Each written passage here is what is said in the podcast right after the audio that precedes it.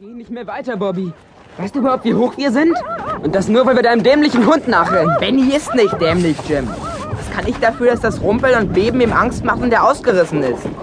Ich gehe nicht ohne Benny zurück.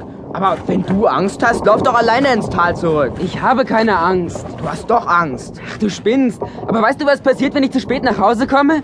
Du kennst doch meinen Vater. Und außerdem, das ist ein richtiges Erdbeben. Ach, seit drei Tagen rumpelt ein...